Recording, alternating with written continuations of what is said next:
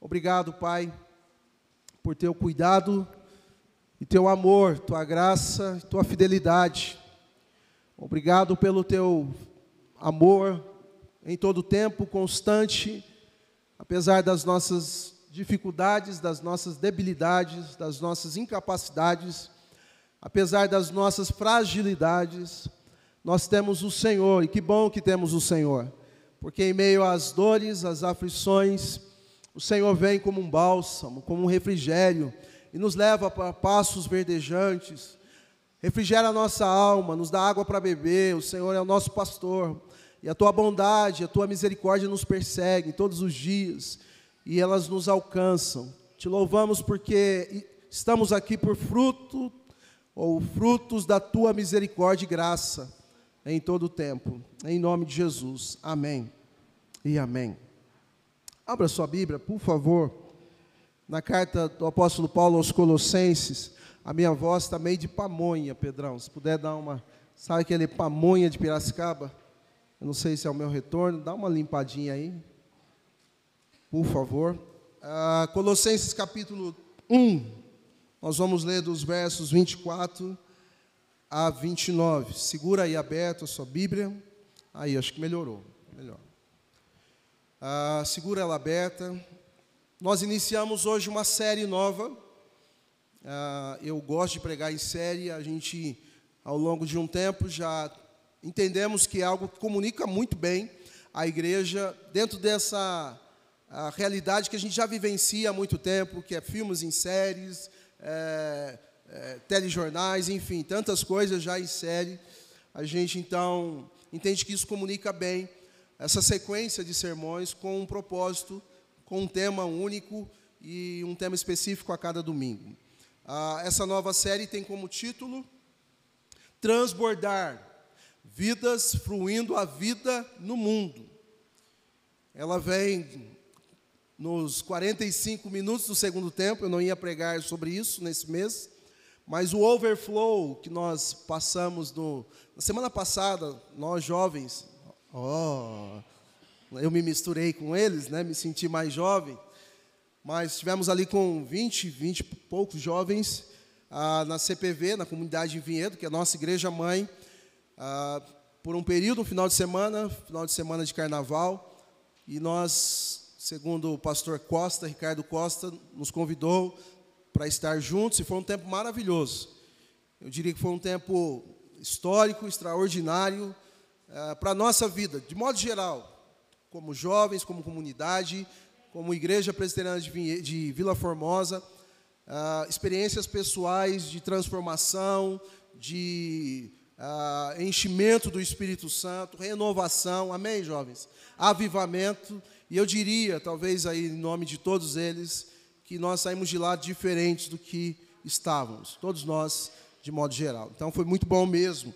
No domingo nós tivemos a tarde aqui uh, com pelo menos 60 pessoas, jovens, é, evangelizando Vila Formosa. Foi um tempo maravilhoso. Saímos às ruas em trio, né, é, pregando o evangelho, levando o evangelho a outras pessoas. Oramos por pessoas na rua, ah, junto com elas. Eu me lembro que o meu último, a minha última abordagem, eu estava com o Eduardo da CPV e a Carol. Nós passamos ali bem para o fundão de Vila Formosa tinha uma moça na esquina chorando, debaixo de uma árvore, chorando mesmo. E eu disse para o Eduardo: essa é nossa, Deus está nos dando para a gente levar o evangelho a ela. E ela, nos aproximamos dela, ela começou a falar do que havia acontecido. Ela tinha acabado de brigar com o marido dela, uma situação bem difícil, bem complicada. E ela disse que não tinha sido agredida, mas verbalmente o marido tinha dito bastante coisas pesadas. Nós oramos com ela, ah, falamos de Jesus para a vida dela. E foi um tempo muito especial. E de repente o marido dela apareceu. Foi o momento mais difícil ali para a minha fé, para a nossa fé. O Eduardo estava mais robusto. Mas quando eu vi aquele homem, dois metros de altura, de shorts, sem camisa, todo tatuado, eu falei, Eduardo, só a graça. Ela, quando viu ele, parecia que estava vendo um fantasma, alguma coisa assim, um Hulk. Ela assustou, ela falou, é melhor vocês irem embora, porque ele está vindo. Né? E, então nós deixamos ali para o bem dela também, para o nosso bem. A gente entendeu que era melhor mas vamos orar por essa moça, a Luciana, lembrei do nome dela, para que Deus possa ah, ali trazer paz naquele lugar, naquela família e outros mais. Meu primeiro, a minha primeira abordagem foi no ponto de ônibus ali com uma ubandista. Ela disse de cara, eu sou um bandista. Eu não quero ouvir do Evangelho ah, vocês falarem de Jesus. Eu já sou da Umbanda. Nós perguntamos se ela queria receber uma oração. Eu perguntei a ela, disse que não, preferia não, nós respeitamos. Mas ela trabalha aqui no condomínio. Vamos orar também por essa moça, tá bom? Mas foi um tempo muito especial, gente, de evangelismo. No domingo, na segunda-feira, fomos para a CPV, para Vinhedo, e evangelizamos ali em Valinhos. Foi o dia de evangelizar em Valinhos. Fomos para a área central de Valinhos, também em trios. E foi um tempo muito especial. Foi muito bom ver meu filho orando pelo um senhor na rua. Nós abordamos um senhor. A gente teve o privilégio de sair em trio da nossa família, porque a gente chegou por último né? Chegamos atrasados, aí o Costa pediu para a gente, nós três sairmos. Foi uma experiência muito boa para a gente, como família, de abordar algumas pessoas. E numa ocasião, Samuel orou por um senhor, foi bom ele orar. A gente vê o nosso filho sendo usado por Deus, é muito gostoso para a glória do Senhor. Então foi um tempo muito bom. E é algo que a gente vai seguir como igreja presbiteriana de Vila Formosa. Amém? Seguirmos nesse propósito de evangelizarmos, nós vamos ter outras ações e aí é nós mesmos, não é CPV, mas nós, de irmos para as ruas e levarmos o Evangelho a outras pessoas. Quem gostaria de ir e fazer isso? Amém? Amém? Amém. Benção. E todos nós podemos fazer, tá bom? Todos nós. Eu pude conhecer um pouco mais Vila Formosa e tenho sonhos para essa vila. Em nome de Jesus, que Deus nos abençoe para alcançarmos. Então essa série vem com esse propósito de permitir que a gente siga pensando nesse aspecto, nesse, nesse tema, de sermos instrumentos do Senhor, vidas que fluem a vida. E aí, propositalmente, essa vida se refere a Cristo que habita em nós, nós levarmos o Evangelho a essas pessoas. E, portanto, essa série vem aos 45 minutos, por isso que vocês viram as artes ontem, a arte ontem. A gente correu com tudo isso para podermos publicar e te convidar para essa série. Hoje o tema é transbordando esperança ao mundo. Transbordando esperança ao mundo. Algo mais do que oportuno, mais do que importante nós refletirmos sobre isso. E para começar, eu quero te incomodar um pouco, se você me permitir, ou nos incomodar. Eu quero te provocar com algumas questões ah, nessa manhã. E por favor, não é nada pontual, não é nada específico ou para alguém especificamente, mas é para todos nós. E essas provocações são boas, porque elas nos fazem refletir e nos tirar da zona, que talvez a gente poderia chamar zona de conforto. A primeira provocação é: os seus vizinhos sabem que você professa a fé em Cristo Jesus? Se você quiser melhorar isso, seus vizinhos sabem que você é um cristão, sabe que você é crente em Cristo Jesus? Não precisa responder, não precisa responder, só pense sobre isso.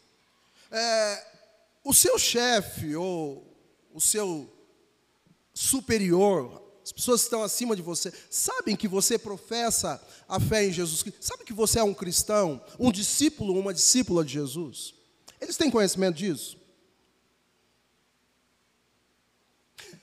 Os seus amigos, eles sabem que você vai a uma igreja aos finais de semana, que você é cristão e que você segue as Escrituras, que você obedece às Escrituras. Eles têm conhecimento disso?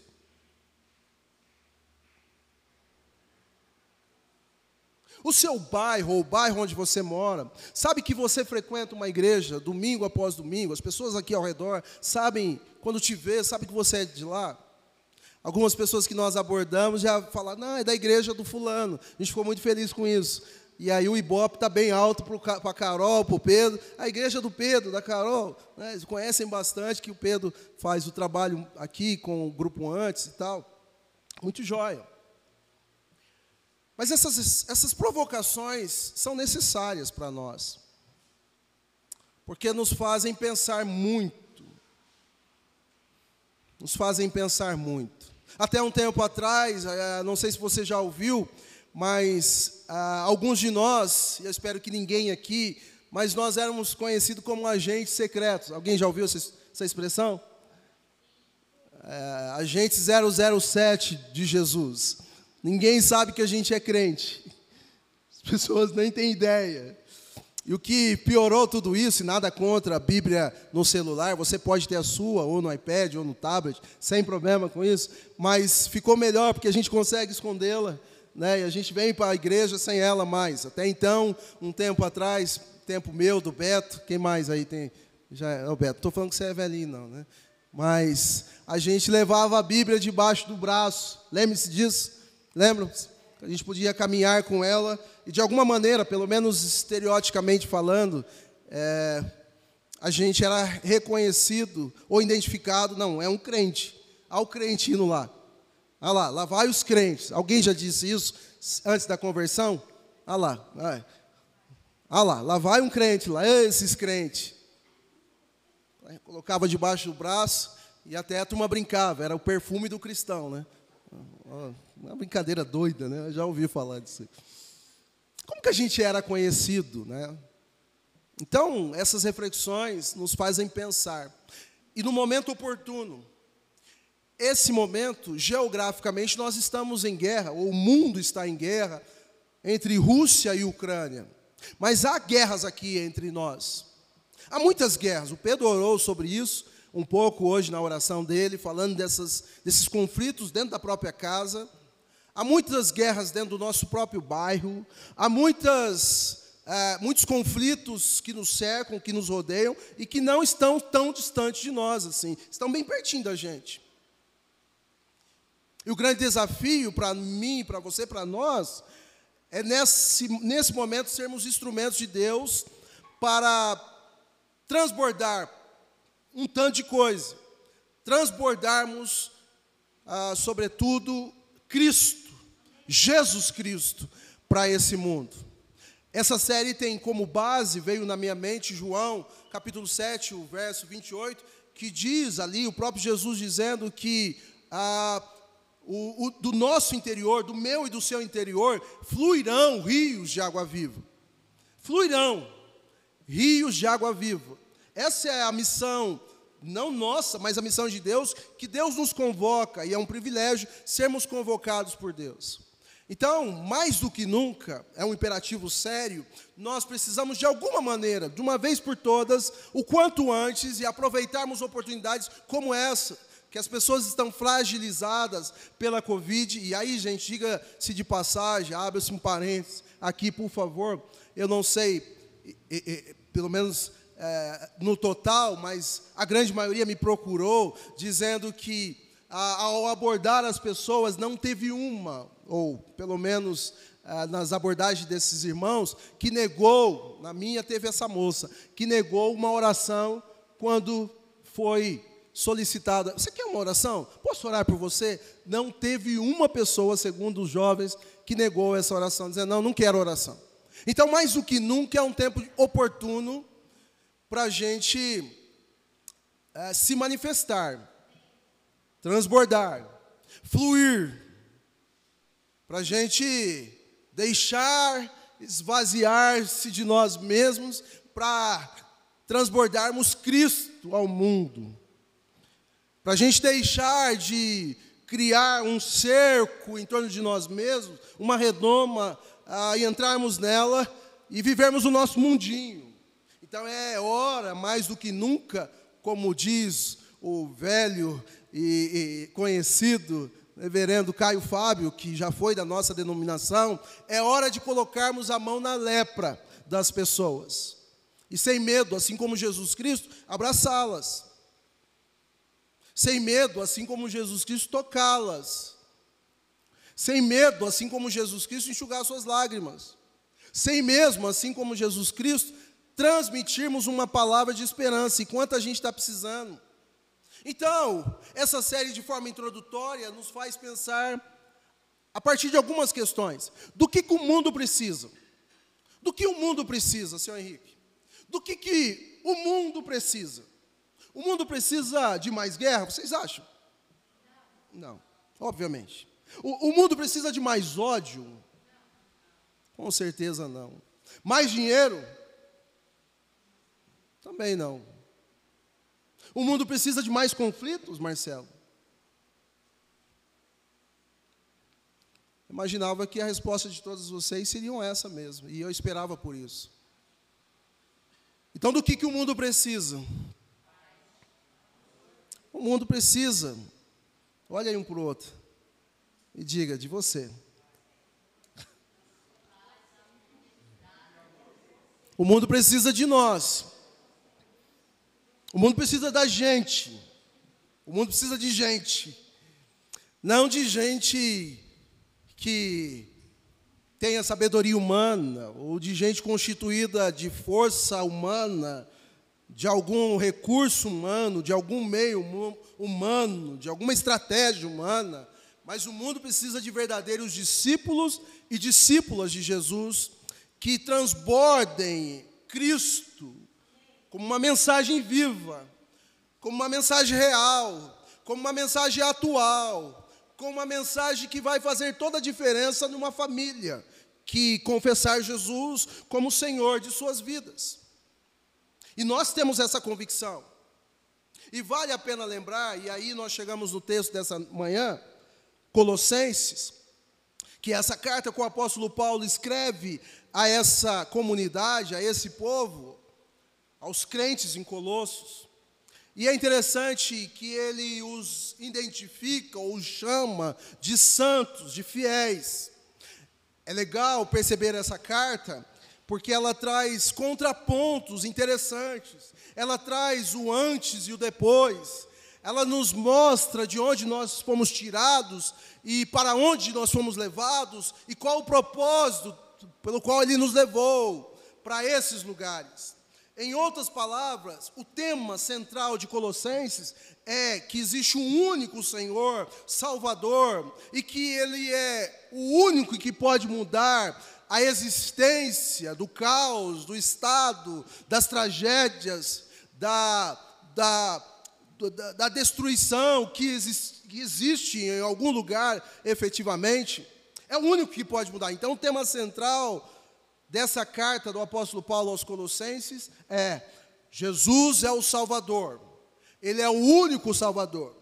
Essa é uma consciência que a gente precisa ter, não só no aspecto teórico, mas como no aspecto prático. Ali no hospital com o seu Nelson, ontem, eu orei por ele e disse: Seu Nelson, nós dependemos sim, e essa é uma realidade na sua vida, de todos os recursos, da medicina, depois entrou uma médica para dar uma palavra. A, a, Camila tem consciência disso com o Rafa, mas, sobretudo, nós temos uma consciência, e aí eu vou pedir o primeiro glória a Deus essa manhã para você não dormir, de que nós confiamos no poder do Senhor, que nós confiamos num Deus que é Salvador. Amém, gente? Essa é a verdade. Então, Colossenses, o apóstolo Paulo, deixa saltar isso aos olhos desses crentes mas ao mesmo tempo, ele traz essa realidade, e quando ele os chama de santos, ele já traz aquilo que nós falamos lá no Overflow e que viemos, viemos falando nesses dias, da responsabilidade desses crentes em Colossos. Uma responsabilidade de fazerem a diferença aonde eles estão, geograficamente falando, agora não mais destituídos, ou separados no sentido de ah, apartados do, do Evangelho, da boa notícia, mas o contrário disso, agora afetados e alcançados pelo Evangelho, pelo Cristo Salvador, que é o imperativo, o tom da carta, o único Senhor, agora vocês precisam transbordar Ele ao mundo. Agora vocês precisam fazer a diferença no mundo. E ao usar o termo santos, ele começa essa carta dizendo aos santos fiéis, Não é a intenção do apóstolo Paulo dizer que essas pessoas, dizer para nós, o público hoje, que nós somos pessoas que não vão pecar mais, que somos santos ah, no sentido de não pecarmos mais, mas o sentido ou o termo desses santos é o grego agil, que se refere a separados ou pessoas separadas, consagradas, pessoas que foram escolhidas por Deus e que agora são separadas de um contexto caótico, de um contexto corrupto, de um contexto de, de mentiras, de um contexto de, de, de, de prostituição, de um contexto de qualquer outra coisa que você pensar aí. Terrível. Eu e você estamos dentro disso tudo, mas com um imperativo, com uma diferença essencial, que nós precisamos ter mais do que consciência, mas vivenciarmos. Somos separados.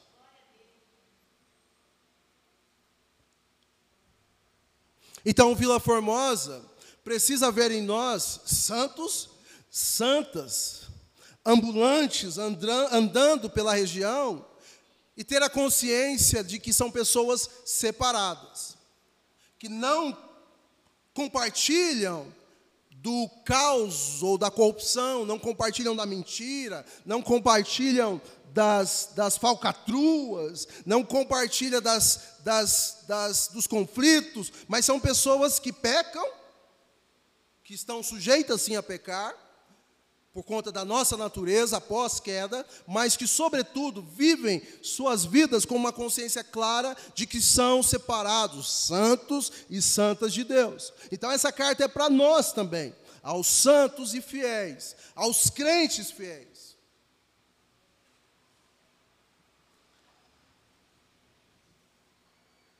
E essa, vou pedir o segundo glória a Deus dessa manhã quem tomou café aí, gente? Toma café, gente, antes de vir, viu? Toma, dá uma robustada mesmo, boa. Eu comi um pãozinho com requeijão, passei um requeijão, tomei um café com leite e um danone. Dá para você dar uma glória a Deus? Eu tô, eu tô, eu aguento aqui duas horas, gente, firme. Não, não é tanto também, né? Mas estou bem, então vem tomar do café, dá uma sustância. Mas o segundo glória a Deus que eu vou te chamar a dar, te convidar a dar, tem a ver com essa realidade. E que realidade é essa? Recapitulando. Santos separados, eu e você. Amém por isso? Diferentes do que existe no mundo, de toda a tragédia. E essa é a realidade que salta aos olhos nessa carta. Uma realidade que esses santos, eu e você, Agora, não mais destituídos da presença de Deus, do próprio Cristo dentro de nós, mas agora Ele habita em nós, Ele está em nós. E isso é uma grande verdade, não é historinha, mas Ele está dentro de nós. E a esperança que o apóstolo Paulo aponta nessa carta, a solução a única esperança do mundo, do universo, é termos muito mais, cada vez mais, não só no aspecto quantitativo da coisa, sermos muitos, mas isso é bom demais ainda, mas, sobretudo, termos qualidade de vida em todos os sentidos, e é essa esperança que pode mudar o nosso entorno. A esperança de Cristo em nós, habitando em nós, e nós espalhados, vivenciando essa vida de Cristo no mundo.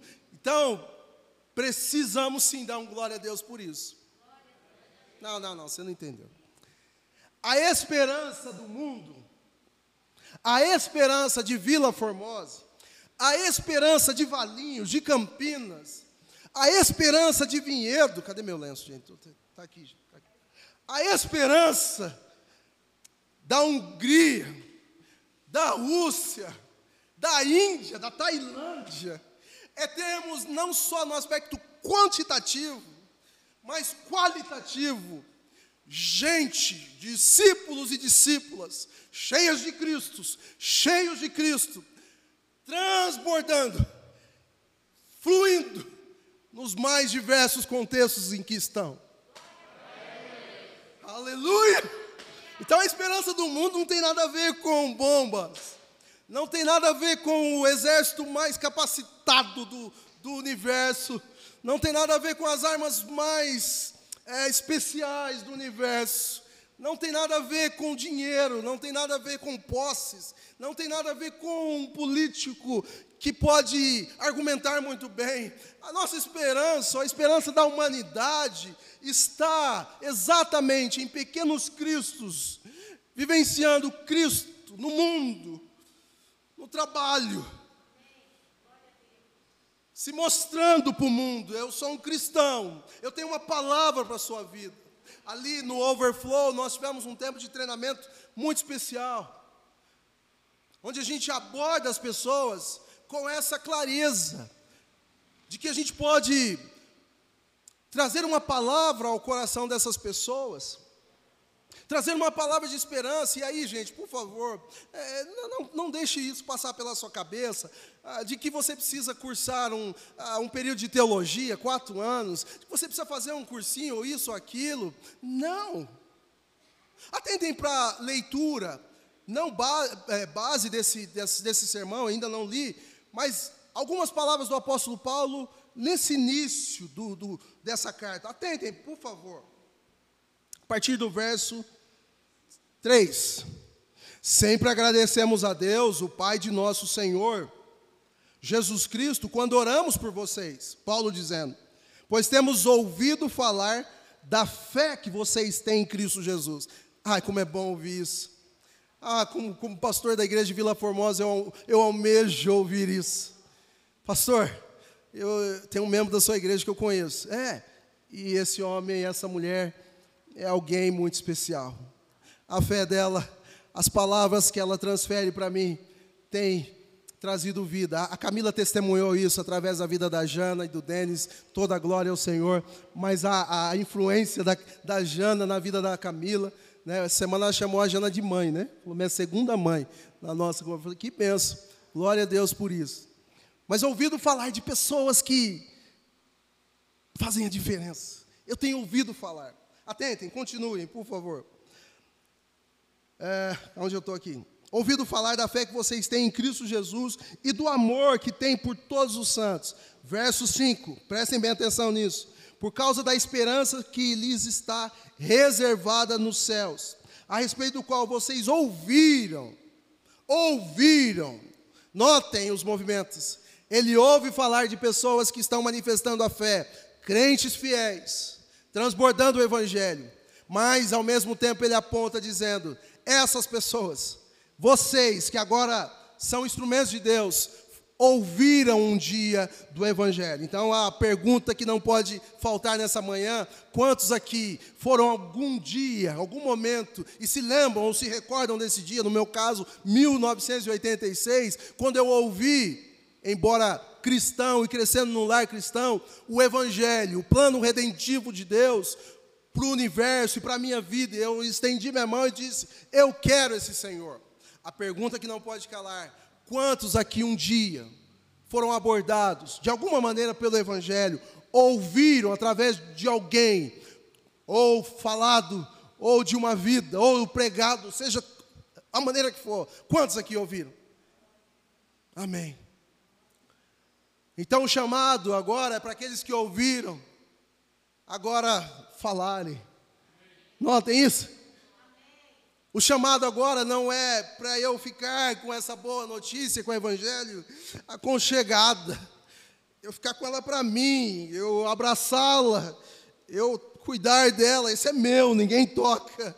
Esse aqui, ai, esse aqui é meu, esse aqui eu, eu, fui, eu fui afetado por ele. Não, o chamado agora, Beto, é que a gente entregue isso, a gente transborde isso, que a gente faça ouvir isso.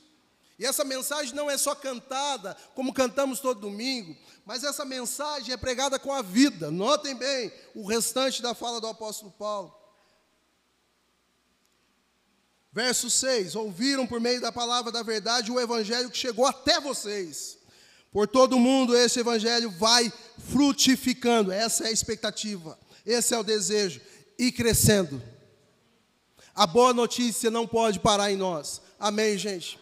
Deve frutificar e crescer. Não sei de que jeito. Dá um jeito dessa semana. Se ainda não sabe, o teu chefe ouvir de você alguma palavra. Se ainda não sabe, a tua patroa, sei lá eu como que fala, ouvir que você tem uma palavra toda especial. E uma frasezinha que foi imperativo ali no overflow é de no mínimo que é algo bombástico, que é algo revolucionário, no mínimo as pessoas ouvirem de nós. O que, gente? Pô, Sancel, que benção. Jesus te ama. No mínimo, ninguém está falando para você fazer um curso de teologia, para você abrir a Bíblia e, e, e como um teólogo é, bem, bem, bem argumentado, é, expor as escrituras. Não, no mínimo. Ontem lá no hospital fui falando-me para médico, para enfermeira, a turma. Jesus te ama, médico. Doutora, Jesus te ama. No mínimo.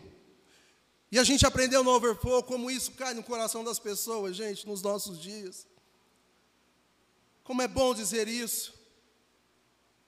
Como é bom poder pregar o Evangelho, mesmo com as nossas limitações, dizer: Jesus te ama. Tenta fazer isso hoje, num aspecto. Quem vai tentar? Sabe, de alguma maneira, e, e não se preocupe do Ctrl-C, Ctrl-V, de imitar, porque o Ricardo Costa diz, é para imitarmos mesmo. Não se preocupe em esperar uma experiência sobrenatural, para você então dar um passo. Não, eu preciso sentir para falar isso. Não! Até porque esse Jesus habita em você, e você pode dizer isso para as pessoas, porque você ouviu isso. E tem um tanto de gente precisando ouvir isso. O mínimo. Jesus te ama. Eu lembro que lá em Vinhedo a gente saiu para comprar, eu cozinhei para 10 lá, viu, Jana? Domingo passado fiz um estrogonofe para 10 pessoas. Dá para você dar um glória a Deus? Estrogonofe de frango, está todo mundo vivo. O Anselmo comeu dois pratos.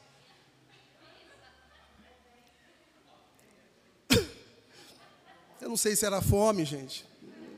A fome faz tudo com a gente, né? A fome, a fome é um trem que, né? O Cleito, o Cleito é homem de Deus. Eu sei que ele comeu comeu uma vez. Eu falei, Cleito, não vai comer mais? Não, pastor, estou satisfeito. Falei, Senhor. Mas na hora que a gente foi comprar as coisas no mercado, eu falei, eu, eu vou experimentar algo que há muito tempo eu não fazia. E que eu fui desafiado no Overflow fazer. Compramos as coisas, eles foram para o carro, a turminha que estava comigo, e eu fiquei ali tete a tete, frente a frente, com a caixa do supermercado. Eu falei, é agora. Olhei para tudo quanto é lado, a chefe dela não estava. Acredite você ou não, sou tímido, pode não parecer. Falou, oh, mas sou, assim como você, tenho as minhas limitações, mas me enchi do que vinha ouvindo e disse para ela: Jesus te ama. Pensa numa mulher que piscou os olhos, ficou assim com os olhos. É para mim que você está falando? É, é para você, Jesus te ama. Ela falou, moço, obrigado por você me dizer isso, porque eu estava precisando ouvir isso. E eu comecei de lá para cá, não parei, gente. Todo mundo está na minha frente. Jesus te ama. Posso orar por você?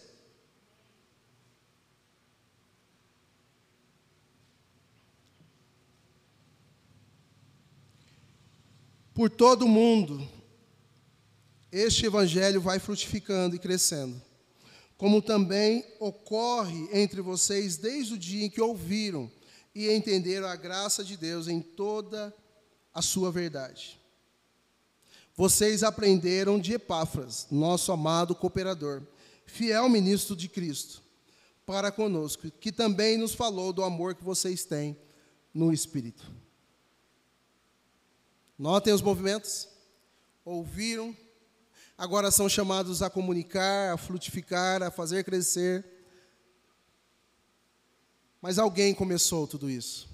Diz o apóstolo Paulo que foi Epáfras. E essa mensagem foi divulgando, foi propagando. Eu chamo a atenção de vocês para mais uma leitura. No primeiro capítulo ainda. Por essa razão, verso 9, desde o dia que ouvimos, não deixamos de orar por vocês e de pedir que desejam que, que sejam cheios do pleno conhecimento da vontade de Deus, com toda a sabedoria e entendimento espiritual. E isso para que vocês vivam de maneira atentem para a responsabilidade. Alcançados, afetados, agora são chamados a viver como santos, separados. Verso 10. Isso para que vocês vivam de maneira digna do Senhor e em tudo possam agradá-lo, frutificando em toda boa obra, crescendo no conhecimento de Deus e sendo fortalecidos no poder, de acordo com a força da sua glória, para que tenham toda a perseverança e paciência com alegria, dando graças ao Pai, que nos tornou dignos de participar da herança dos santos no reino dos céus. Verso 13: No reino da luz, pois ele nos resgatou do domínio das trevas e nos transportou para o reino de seu Filho amado, em quem temos a redenção, a saber, o perdão dos nossos pecados. Notem a responsabilidade. Notem a clareza do termo santos, ágios, no grego, separados,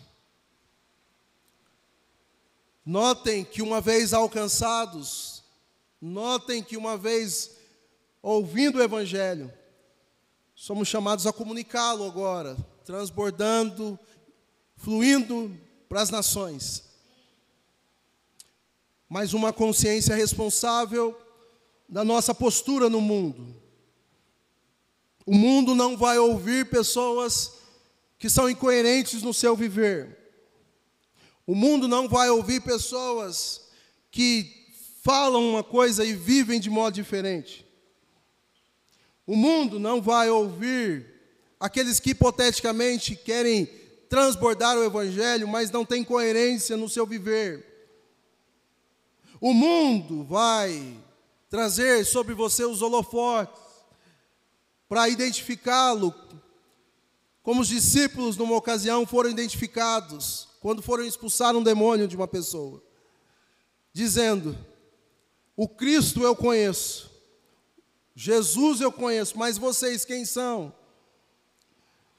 Então o chamado é para sermos separados, a convocação é de sermos santos no mundo, mas o seu vizinho, o meu vizinho, o meu chefe, seu chefe,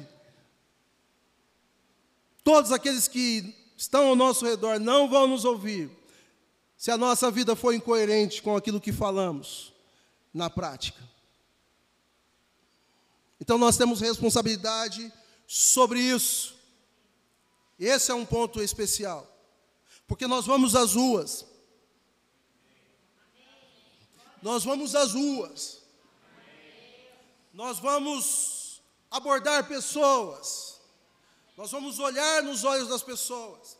E talvez pela primeira vez na vida, depois de 10 anos como cristão, de 20 anos que seja, algumas pessoas vão te ver na rua. E algumas delas, pasmem vocês, vão dizer: Eu não sabia que você era cristão. É, desculpa. Poxa, você é, sou eu. Sou, eu não sabia. Não, me causa estranheza, mas ok. Algumas delas vão ficar surpreendidas. Mas eu espero que esse aspecto de surpresa seja positivo, gente. Ao ponto de dizer, talvez você nem precise me falar nada, Marcelo. A sua vida, eu vejo que tem coerência diária nos seus convívios. Talvez, Marcelo, o seu chefe. Eh, não, Marcelo. A sua vida, como dizem alguns, fala por si só. Já ouviram essa expressão? E as expressões das Escrituras é que nós somos uma carta ao mundo. E que essa carta seja lida pelo mundo e glorifique a Deus sobre todas as coisas. E aí então ele Vai para o verso 21 do capítulo 1. Eu já estou encerrando. Antes, vocês estavam separados de Deus. E na mente de vocês eram inimigos por causa do mau procedimento de vocês. Lembra o que eu disse? Essa carta traz o antes e o depois. Mas agora ele reconciliou vocês pelo corpo físico de Cristo. Amém? Por isso, mediante a morte, para apresentá-los diante dele santos, inculpáveis de qualquer acusação. Então não, não tem como o mundo apontar o dedo para você, uma vez que você professou o Senhor como Senhor da sua vida, e você anda de modo digno ao Evangelho. Então vocês são santos, separados, inculpáveis. Podem andar de cabeça erguida no bairro, porque não defraudam pessoas, não emitem cheques sem fundo nos comércios da região, não enganam pessoas, não mentem. Vocês são santos e santas, e é o que o mundo precisa, é que esse bairro precisa. Mas desde que continuem firmes na fé, sem se afastarem da esperança do Evangelho que vocês ouviram e que tem sido proclamado a todos que estão debaixo do céu. Então ele fecha aqui.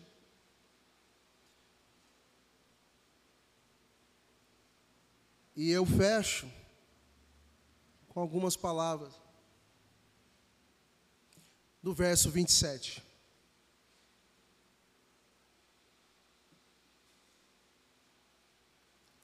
Do capítulo 1. O apóstolo Paulo chega e no seu desfecho do capítulo, no qual nós passamos por ele todo, ele fala da supremacia de Cristo. Isso ressalta, salta aos olhos do capítulo 1 e de toda a carta. Mas ele nos dá uma responsabilidade, nos faz conscientes dessa responsabilidade. Nos dizendo no verso 27: A ele quis Deus dar a, re, a conhecer entre os gentios. Cristo conhecido entre os gentios. O Cristo que até então era dos judeus, se assim a gente pode dizer. Agora conhecido entre os gentios. Ele, apóstolo dos gentios, leva essa mensagem. E esse é o grande mistério. Porque o evangelho não é algo exclusivo nosso, gente. Amém. E nem deve ser. Se pensamos assim, precisamos mudar isso. O evangelho não é dos cheirosinhos ou para os cheirosinhos, para os perfumadinhos, para os normais, se assim a gente pode dizer, para os perfeitos, fisicamente ou emocionalmente ou espiritualmente, ou seja lá o que for. O evangelho é para deformados, para pessoas estragadas, para pessoas destruídas, para as pessoas que estão nas sarjetas, para as pessoas que estão com suas famílias destruídas. E assim como o próprio Cristo disse: Eu não vim para os justos, mas vim para aqueles que precisam, não vim para os sarados, os perfeitos, mas eu vim para os doentes. Então o Evangelho não é exclusivo nosso. Quando o apóstolo Paulo deixa claro isso para essa igreja, para esse povo e para nós, nos faz e nos impulsiona a entender que nós cremos sim numa ação soberana, redentiva de Deus no mundo. Amém? Mas somos sim chamados a sermos instrumentos, pequenos cristos, transbordando esperança a esse mundo. E aí ele diz: a ele quis dar a conhecer entre os gentios Gloriosa riqueza desse mistério. Esse mistério não se refere a segredos, mas a algo que foi revolucionador, que é a conversão dos gentios. E esse segredo ele diz qual é? Que é Cristo em vocês, a esperança da glória. Cristo em vocês, os improváveis, Aqueles que o Evangelho nem passava pela, pela mente de alcançar os gentios, eles foram alcançados. E essa esperança que redundará, em glória para o Senhor Deus Todo-Poderoso. Que esperança é essa? De vermos, de o mundo ver o Fernandinho Beiramar da vida, alguém improvável, se rendendo ao Evangelho. Estou indo longe. É a esperança de vermos o pior dos homens na nossa concepção, em termos de postura na, uma, na sociedade, se rendendo ao Evangelho.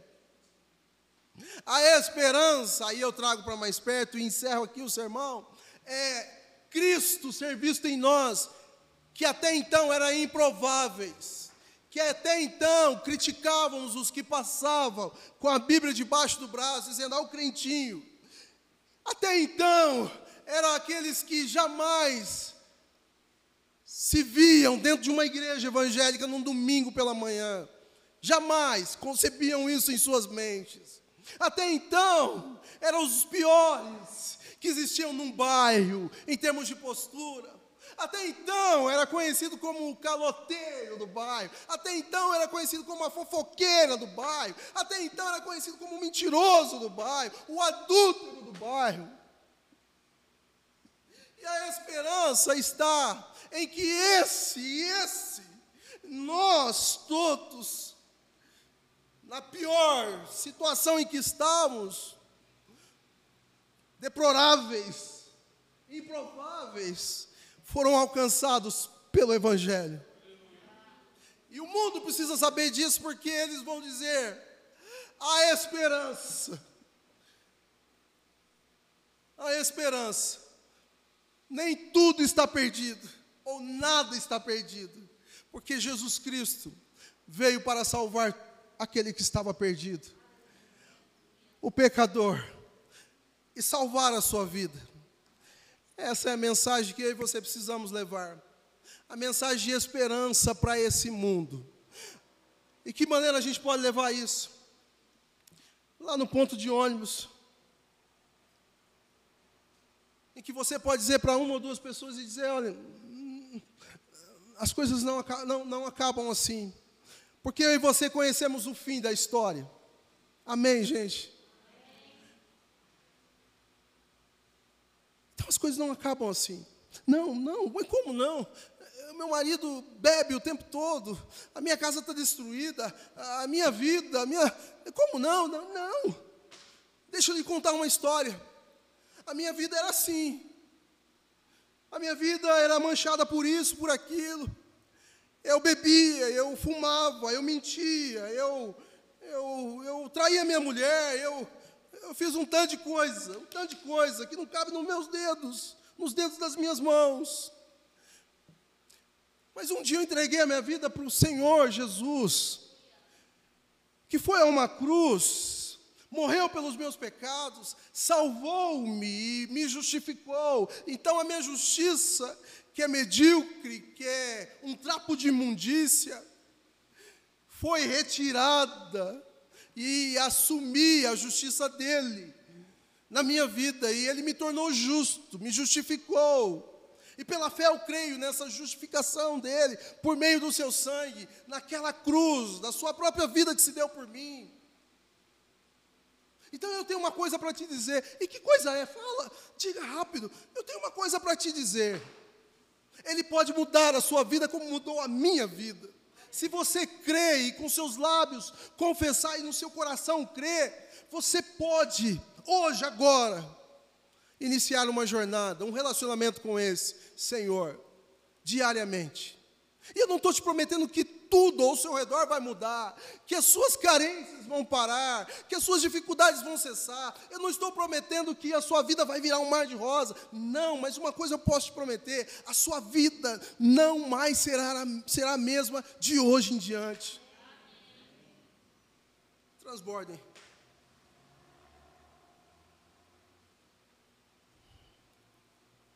Transbordem. Mais do que cantar essa mensagem, é vivermos esse Cristo na nossa vida diariamente. Eu te convido a se colocar de pé. Nós vamos orar.